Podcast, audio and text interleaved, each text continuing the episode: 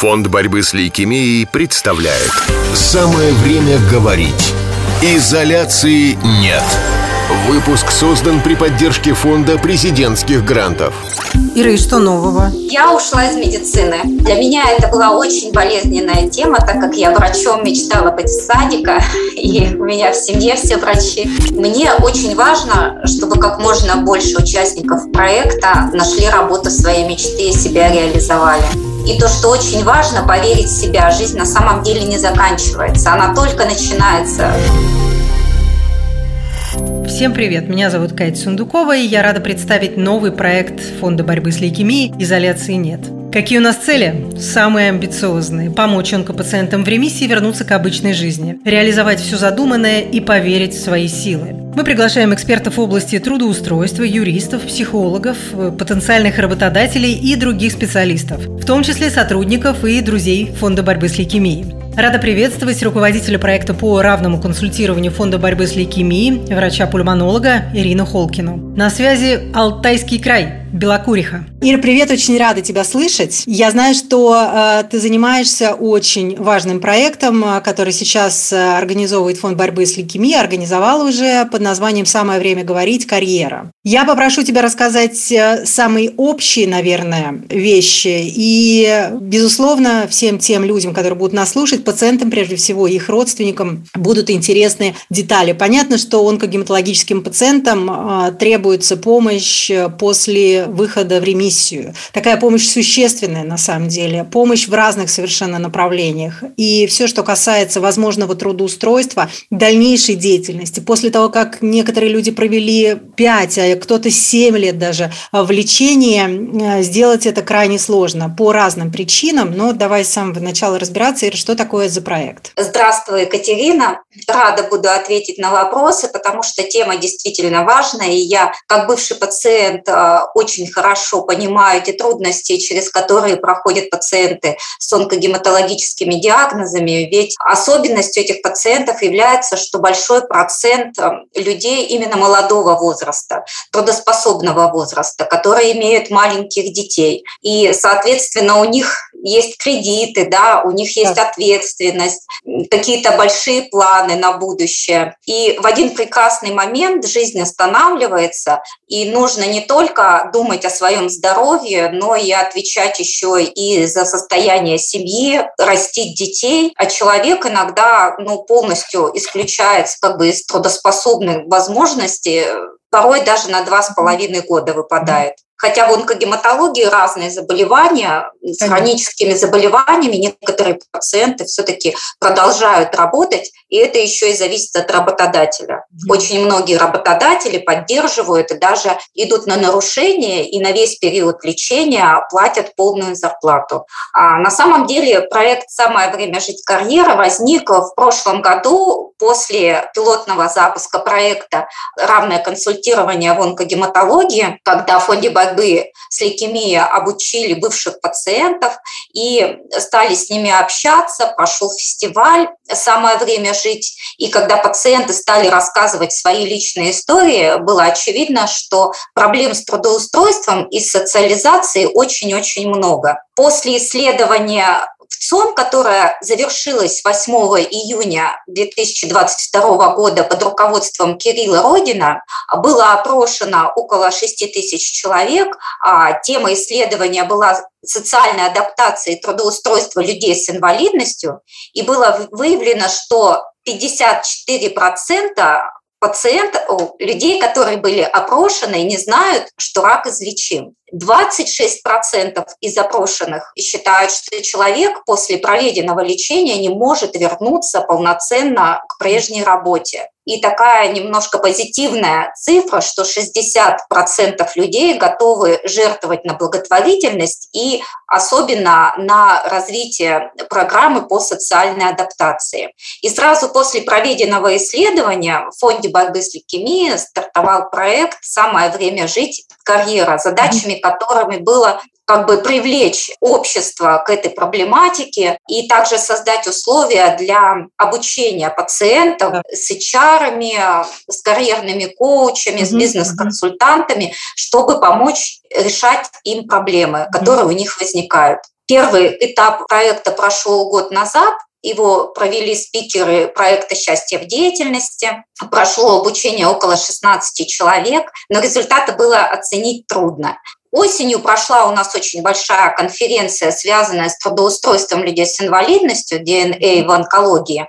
Готовясь к этой конференции, я провела независимое как бы такое анкетирование пациентов а, с онкогематологическими диагнозами. Анкету заполнили 64 человека. Это пациенты абсолютно разных возрастных групп. И не только те, которые находятся в ремиссии, но те, которые живут с хроническими заболеваниями системы крови. По этой анкете ну, можно было судить о некоторых проблемах, а, что 32% из людей из 64 пришлось уволиться, 48% уволились а, по собственной инициативе. Да, я читала результаты проведенных тобой исследований. Они, конечно, впечатляют, удручают, я бы даже сказала. Может быть, э, я и не права, но об этом поподробнее позже поговорим. Да, и при этом исследовании был выявлен огромный пласт психологических проблем. И эти психологические проблемы, они буквально стояли на первом месте. Да. Это измененная внешность, это неуверенность в себе, себе,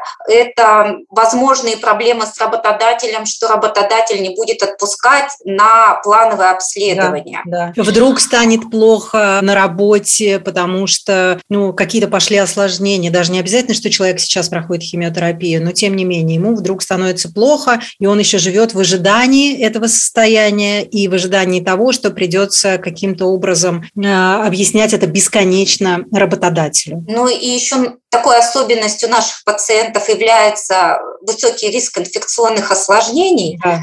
И это тоже один из факторов, когда люди не, возвращались на любимую работу, потому что э, работали в контакте с большим количеством людей. И для меня лично... А может быть, вот а сейчас в случае с пандемией раз, э, и сейчас многие продолжают эту практику работать удаленно, может быть, как раз на руку это сыграло, что есть такая возможность? Да, возможно. И программы же э, всевозможные mm-hmm. государственные, обучение да, да, да, есть онлайн. И сейчас те площадки, которые предоставляют работу, очень много дистанционной работы работы. Но действительно, когда мы спросили пациентов, какой вариант работы им более удобен, из них 70% предпочли бы гибридный вариант работы, 20% только онлайн, и только 10% готовы работать офлайн и при этом очень имеет большое значение еще количество рабочих дней, то есть большее количество людей предпочли бы 60% неполный рабочий день или скользящий график работы. Фонд борьбы с лейкемией представляет «Самое время говорить». Изоляции нет. А давай, может быть, подробно расскажем о том, что этот проект э, включает в себя э, работы с пациентами, включает сразу несколько направлений. Вот ты заговорила о психологической поддержке. Э, это раз. Это очень важно, потому что представить человека, который, вот, повторюсь, столько времени провел и в медучреждениях, и вынужден был находиться дома, он вообще, по большому счету, как ребенок, вот оголенный, без кожи, и он не понимает, что ему делать, ему буквально сложно выйти из дома конечно, это серьезная травма. Вот как с этим справляться? Вы тоже находили людей, которые работали с пациентами, объясняли им, да, психологов? Да, так как данное анкетирование выявило такой пласт психологических проблем, то мы приняли решение, что первым этапом это будет работа с психологом. Угу. Мы пригласили на проект нашего онкопсихолога Камилу Шамансурову, и первые два вебинара она провела, прорабатывая страхи и возможности, тему, как вообще жить, как принять свою болезнь и как продолжать жить, mm-hmm. строить планы, мечтать, ну, как бы социализироваться в нашем обществе. И последний вебинар тоже проведет Камила, она подведет итоги, и он будет посвящен навыкам коммуникации и навыкам самооценки, повышения mm-hmm. самооценки. И вот какая была мне интересна реакция у людей? Как они реагировали? Какие они вопросы задавали? Что их больше всего беспокоит, Ир? Проект, который проходит сейчас, мы тоже проводили дополнительное анкетирование участников. Записалось около 33 человек. Притом большая часть людей были инвалидов первой группы. Некоторые из них находятся на лечении в настоящее время, но это не считало ограничением. А пациенты молодого возраста, они продолжают думать о работе, это их мотивирует, строят планы. И один из участников, а, находясь даже в больнице, он мечтает, как он а, откроет свое дело, он рассказывает о том, что, какие у него планы, как он хочет пройти обучение. И это да, с точки зрения твоего опыта, молодые пациенты оптимистичнее настроены, чем а, более возрастные? Безусловно. И да? на проект пришли mm-hmm. в основном молодые люди. Mm-hmm. И если первые вебинары прошли а, без видеосвязи, то сейчас наши участники не боятся своей внешности, они подключаются, они рассказывают о своих проблемах, иногда со слезами на глазах. И у нас получилось создать очень такую теплую, доверительную атмосферу, что отмечают все спикеры. И это не только какие-то вебинары по определенным тематикам, но это еще и такая группа поддержки у нас получилась. Конечно, конечно. И обратная связь. Это и во многом, знаешь, получается расширенная программа и равного консультирования. То есть в очередной раз люди выходят публично, смотрят друг на друга. Это бесконечно важно. А что касается юридического сопровождения, многие пациенты боятся, что они будут уволены. И анкетирование, которое ты проводила, это показывает, что их сократят, их переведут на менее оплачиваемую работу. Какие-то юристы помогают сориентироваться или какие-то источники даются пациентам для того, чтобы они были более уверены в своих силах, потому что многие просто не знают прав, ну, как и большинство из нас, кстати. Да, проблема того, что очень многие пациенты считают даже, что первая группа нетрудоспособна, да. она существует, то есть э, нету необходимой информации. И поэтому мы обязательно пригласили юриста, это Ольга Грицай, юрист правмира, которая сегодня ответила на все вопросы, uh-huh, которые uh-huh. нам задавали по трудоустройству, и в том числе частные какие-то проблемы, когда а, человек, очевидно, был уволен своим работодателем абсолютно неправомерно. И Ольга комментировала каждый случай, отвечала на всевозможные вопросы, и мы получили сегодня колоссальную обратную связь. И также указала на все ресурсы, на все приказы, где их можно найти, на что можно опираться, и предложила свою помощь. А скажи, пожалуйста, а вот ты говоришь, там были работодатели, как они реагируют в целом? Ты имеешь в виду работодатели? Ты говорил, там были представители бизнеса. Был вебинар, отдельный вебинар «Как mm-hmm. открыть свое дело», угу. которые рассказывали вообще с чего начинать. И отдельный вебинар по самозанятым. Uh-huh. На самом деле вот эта тема самозанятости, она очень востребована среди наших пациентов. Очень многие начали вязать, что-то делать своими руками. Вопросов очень много, поэтому и мы дали колоссальный таки ресурс, с чего начинать, куда двигаться, какие, возможно, там кейсы есть, то, что инвалиды работают, и бабушки вяжут какую-то одежду модную, на ярмарках ее продают, вот, и что есть очень много платформ для продажи. И как бы наши пациенты – это очень удобный способ заработать, когда ты как бы не привязан к работодателю, не привязан ко времени, ты можешь, где тебе удобно отдохнуть, где побольше поработать. То есть вариант самозанятости очень востребован среди наших пациентов. А что касается обучения новым профессиям, люди охотно воспринимают эту информацию или так? Ну что я буду, я больше ничего не умею. Я вот всю жизнь работала электриком, ну куда я сейчас пойду? Так как очень много предрассудков и страхов остается. И есть такая позиция, что я теперь болею, я не могу работать. У меня нет То есть тут есть две крайности. Mm. Одни из пациентов э, считают, что они не могут вернуться, да, и они всю жизнь должны себя оберегать. А некоторые буквально там через год после трансплантации выходят на полную рабочую ставку, да, и работают. Здесь, конечно, важна рациональность во всем, взвешенность, но то, что можно получить вторую профессию и трудоустроиться, выбрать любимую специальность и полностью реализовать весь свой потенциал. И сейчас все возможно. И, и есть какие-то удачные кейсы по тому, как люди что-то находили, себя устраивали и так далее. Потому что я, в свою очередь, также могу тебе сказать, что вот я знаю, наверное, двоих пациентов, у которых вообще нет никаких родственников, постоянно живут э, в, в ожидании рецидива, не на что снимать квартиру, то есть постоянное вот это вот, знаешь, э, какой-то кольцевой маршрут, занимать деньги у знакомых, которые сначала хотят хотят помогать. Сначала все впрягаются, а потом все устают, а никак э, не удается вообще хоть куда-то устроиться, потому что из больницы в больницу, из больницы в больницу. И рассчитывать не на кого. Эта проблема очень актуальна, но здесь имеет большое значение еще поверить в себя и начать двигаться. Хоть какие-то минимальные шаги делать в направлении поиска работы. Вот поэтому, в принципе, после онкопсихолога у нас работали специалисты проекта «Счастье в деятельности», которые да. позволяли увидеть свои сильные стороны и поверить в себя чтобы было понимание, что можно сменить, у тебя есть ресурс, чтобы сменить работу. И также как это сделать, какие есть сайты, э, какие есть платформы для обучения, с чего необходимо начинать, как справиться со своими страхами, то, что что-то не получится. Какой-то пример привести на самом деле сложно. На а кто чаще момент. обращается? Это девушки все-таки, как самая активная часть населения, или молодые люди, или не молодые тоже есть? На проекте больше девушек. Девушки. Да, которые активно вовлечены, хотя есть и молодые люди, в том числе, которые в настоящее время проходят угу. лечение. Мне кажется, что мужчинам более травматично потерять работу и оставить свою семью. Да, у них ответственность ответственность перед семьей, перед детьми,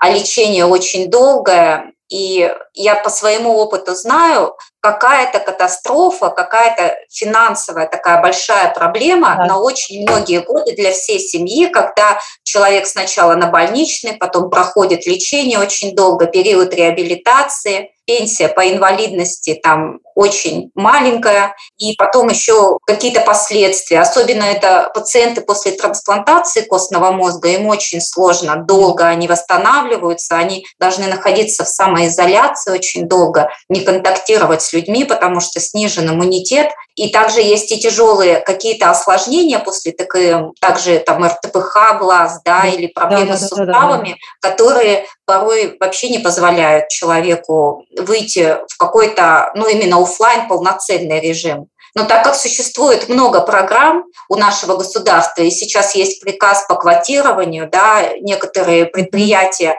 они заинтересованы в том, чтобы трудоустраивать инвалидов, потому что они получают социальные льготы от этого и снижается налоговая нагрузка. И сейчас есть значительное движение в, в пользу инвалидов по трудоустройству. И расскажи, пожалуйста, ты говорила о специалистах по HR, подчас людям, которые не имеют отношения к онкогематологии, к онкологическим заболеваниям, очень сложно в стремительно таком развивающемся, скажем, мире, где востребованы профессии, как их называют будущего, это программирование, вот все, что связано, digital, дизайн, онлайн, им сложно даже составить резюме, которое отвечало бы вот этим вот современным критериям. Скажи, специалисты, они помогают в этом, они учат, как разговаривать на собеседованиях, например. Это тоже очень непростой момент. Там нужен опыт какой-то постоянный, его нужно нарабатывать, насколько вот я по себе знаю. Да, у нас на проекте есть HR-специалист, карьерный консультант, Оксана Майорова, которая очень подробно рассказала, как писать резюме,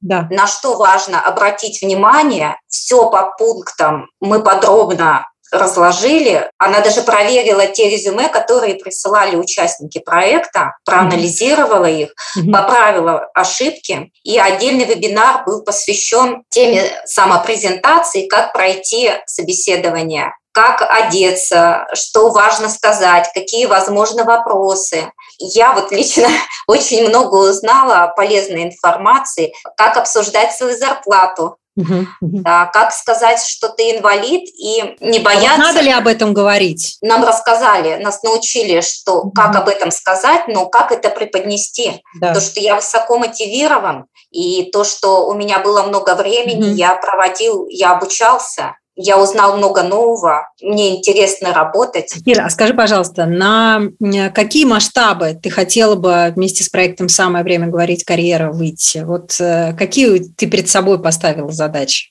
Мне, конечно, важен результат. И мы договорились а, с участниками проекта, что мы сохраняем наше общение, mm-hmm. сохраняем наш чат, где мы будем делиться своими результатами, даже если пройдет какое-то большое время. Мне очень важно, чтобы как можно больше участников проекта нашли работу своей мечты и себя mm-hmm. реализовали прежде всего. Ну и, конечно, имели достойную заработную плату. А скажи, пожалуйста, где информация есть о проекте, как к нему присоединиться? Информация о проекте есть в социальных сетях Фонда борьбы с лейкемией. Сейчас у нас уже заканчивается обучение первого этапа, и осенью у нас будет повторный как бы курс обучения на проекте, где мы опять будем приглашать новых участников. Ира, ты знаешь, наверное, очень личный вопрос, но я попросила бы тебя на него ответить. Все мы знаем, что Ирина Холкина доктор, что ты работаешь в одном а, уважаемом медицинском учреждении. Но вот скажи, пожалуйста, честно, ты когда-либо сталкивалась э, с дискриминацией в связи с тем, что когда-то ты перенесла тяжелое заболевание? Кривые взгляды какие-то, может быть, кто-то сплетничал, вот ей все что-то дают, какие-то отгулы или что-то еще. Ну, это разные. Катя, если говорить обо мне, то я хочу сказать, что после проекта «Самое время жить. Карьера» да. я нашла смелость в себе, поверила Ты ушла с работы. Да, и я, я ушла из медицины. А для меня это была очень болезненная тема, так как я врачом мечтала быть в садика, и у меня в семье все врачи.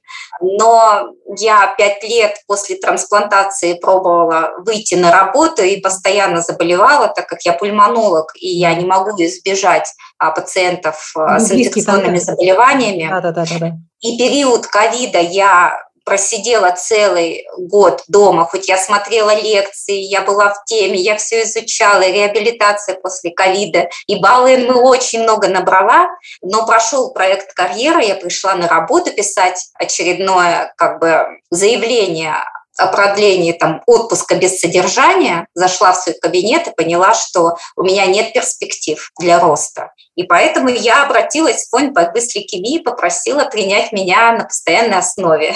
Конечно, мне было сложно, а, потому что это абсолютно незнакомая для меня деятельность, и мне приходилось очень многому учиться с нуля, но я все преодолела. Кир, ты знаешь, на самом деле, если мы можем говорить о рекламе, то ты, наверное, лучшая визитная карточка своего же проекта, как можно развернуть жизнь вот на 360 градусов. Причина этому не совсем оптимистичная и радостная, но я удивлена приятно. И хотя, конечно, вы, доктора, для меня, ты всегда останешься доктором. Вы святые люди, абсолютно вот другая каста людей. Но я очень рада, что все так сложилось. Спасибо, Катя. Ну, для себя я поняла, что два этапа. Важно принять то, что жизнь после диагноза не может быть прежней, даже не потому, что ты имеешь, может быть, какие-то физические да, изменения, а то, что ты другой человек, у тебя другие ценности, и ты к работе относишься уже по-другому. И то, что очень важно, поверить в себя, жизнь на самом деле не заканчивается, она только начинается, и ты со своим уже другим внутренним миром, с другими потребностями, с другими ценностями, в настоящее время очень много есть шансов себя реализовать реализовать. Ира, огромная благодарность за твой труд, вовлеченность и преданность делу. Спасибо. В самое время поговорили. Руководитель проекта по равному консультированию Фонда борьбы с лейкемией. Сложно говорить, что в прошлом все-таки врач-пульмонолог Ирина Холкина и я, Катя Сундукова. Ничего не бойтесь. Подкаст подготовлен Фондом борьбы с лейкемией при поддержке Фонда президентских грантов. Сайт лейкозу.нет. Отправьте смс со словом «Спасти» и суммой пожертвования через пробел на номер 3434. Это поможет выздороветь тем, кто сейчас проходит лечение.